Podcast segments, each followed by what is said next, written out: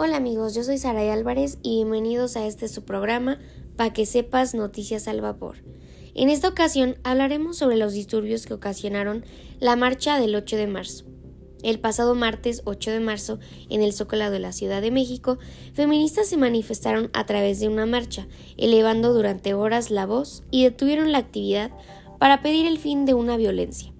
La marcha transcurrió en un contexto festivo y alegre, pero algunas manifestantes golpearon parte del mobiliario público en el Metro Hidalgo.